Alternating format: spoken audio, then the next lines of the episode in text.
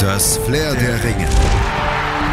Der Podcast rund um die Olympischen Spiele auf meinsportpodcast.de. Geschätzte 200.000 Sprünge hatte der Wasserspringer Greg Louganis in seiner Karriere im Training und in Wettkämpfen absolviert. Nie war etwas passiert bis zu den Olympischen Spielen in Seoul. Es lief die Qualifikation vom 3-Meter-Brett und Louganis präparierte sich für seinen neunten Sprung. He took off. I knew he was going to hit the board. I didn't anticipate hitting my head on the board. I didn't anticipate, you know, blood. That's something that you don't think about at the time. Luganis knallte mit dem Hinterkopf auf das 3-Meter-Brett, Blut quoll aus seiner Platzwunde und färbte den olympischen Pool rot. Was außer ihm und seinem Trainer damals keiner wusste, Luganis war HIV-positiv. Hallo, mein Name ist Malte Asmus und ich nehme euch heute hier auf meinen Sportpodcast.de wieder mit auf olympische Zeitreise. Es geht zurück ins Jahr 1988 zu den Olympischen Spielen in Seoul und einer der großen Stars dieser Wettkämpfe in Südkorea war eben dieser Greg Louganis, ein Mann mit sportlich perfekter Bilanz, aber mit einer ziemlich tragischen Lebensgeschichte. Louganis wurde zweimal Doppel-Olympiasieger. Er verteidigte 1988 als erster männlicher Springer überhaupt seine beiden Goldmedaillen, die er bereits vier Jahre zuvor in Los Angeles gewonnen hatte. Doch dieser Schreckmoment, den er am 19. September 1988 auf dem Weg zu Gold erlebte, der brannte ihn wahrscheinlich mehr ins Gedächtnis der Weltöffentlichkeit ein, als alle gewonnenen Medaillen, als alle sportlichen Höchstleistungen das je geschafft hätten. Greg Louganis war ein Star. Ach was, er war der Superstar der Wasserspringszene der 80er Jahre.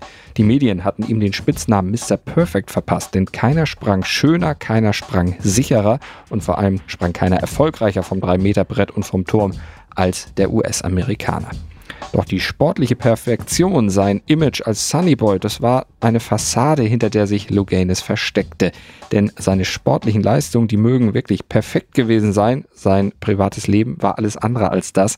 Sein leiblicher Vater, der kam ursprünglich aus Samoa, seine leibliche Mutter war Schwedin. Beide waren noch Teenager, gerade 15 Jahre alt, als Greg geboren wurde und hoffnungslos überfordert mit der Situation. Mit acht Monaten gaben sie deshalb den kleinen Greg zur Adoption frei.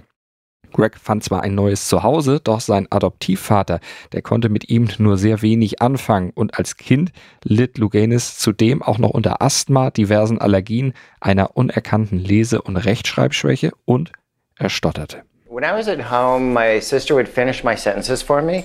So then when I started school, I stuttered and stammered because I didn't have a complete sentence ever figured out in my head. So, um, so then I was in speech therapy. Um, I was having difficulty reading. Um, I didn't learn about dyslexia until I was a, a, freshman in college, and I was given dyslexia as a vocabulary word in my freshman English class. And then I realized, oh my God, I'm, you know, when I was a kid, they called me retard, stupid, dummy, moron, all that stuff. Um, had dark skin, so, you know, it was called N word and all that stuff. Als Zwölfjähriger versuchte er sich mit Tabletten deshalb das Leben zu nehmen, doch sein Sport und natürlich seine Erfolge, die halfen Luganis am Ende durch diese schwere Zeit. Und dadurch bekam er neues Selbstvertrauen. Aus dem schüchternen, stotternden Jungen war plötzlich ein gefeierter US-Nationalheld geworden, der sich auf dem medialen Parkett bestens bewegen konnte, ganz entspannt mit Menschen auch sprechen konnte. Doch wie gesagt, das war die Fassade nach außen. Denn Luganis, der trug Geheimnisse mit sich herum, die er vor der Öffentlichkeit verbergen musste, weil sie im Amerika der 80er Jahre für großes Aufsehen gesorgt hätten. Luganis war nämlich homosexuell. Das war zwar in der Springer-Szene bekannt, aber eben nicht in der breiten Öffentlichkeit. Und es führte auch teamintern zur Isolation von Luganis. I didn't try and hide it. Um you know, I didn't try to have any false life or anything like that. Um, but I mean, on some of the trips, it was really hard. Nobody would room with me. I mean, I was lucky to find one person on the team um, that would room with me. Das erzählte er 1995 in der US-Talkshow von Barbara Walters. Und öffentlich bekannt war entsprechend auch nicht, dass Luganis in einer Beziehung mit seinem Manager Jim Babbitt steckte. Das war eine Beziehung, die man allerdings nicht unbedingt als Liebesbeziehung bezeichnen konnte, denn Babbitt, der stahl das Geld, das Luganis ihm anvertraut hatte, misshandelte und vergewaltigte ihn mehrfach. Und als Babbitt 1988 erfuhr, dass er das HIV-Virus trug, ließ sich auch Luganis testen und auch er war HIV-positiv. Diese niederschmetternde Diagnose, die Tatsache, dass er das tödliche Virus in sich trug, erfuhr er nur sechs Wochen vor den Olympischen Spielen 88 und Luganis hielt es damals geheim. Nur sein Trainer und sein Arzt, gleichzeitig sein Cousin, die wussten Bescheid. Denn ein öffentliches Bekenntnis zur Krankheit zusätzlich zu einem Coming Out als Homosexueller, das wäre im Amerika der ausgehenden 80er Jahre wohl sein gesellschaftliches Todesurteil gewesen. Und natürlich auch das Ende aller Olympiaträume. Und da Luganis davon ausging, sowieso nicht mehr lange zu leben, wollte er sich diesen Traum nicht auch noch nehmen lassen. Had anybody known my HIV status, I wouldn't have been allowed mm -hmm. into the country right. of Seoul, Korea. That's right. So rechtfertigte sich Luganis Jahre später bei Fox. Ja, so waren die Einreisebestimmungen damals und außerdem, was sollte denn auch passieren? Luganis und seine Vertrauten, die wussten über mögliche Übertragungswege des Virus und eine Gefahr für andere schlossen sie deshalb aus, denn Körperkontakt mit Rivalen, die gab es ja nur und gibt es ja im Wasserspringen nicht und andere Risiken, die hielten sie für so abwegig, dass sie gar nicht drüber nachdachten. I didn't anticipate hitting my head on the board. I didn't anticipate, you know, blood. Um, that's something that you don't, I didn't think about at the time.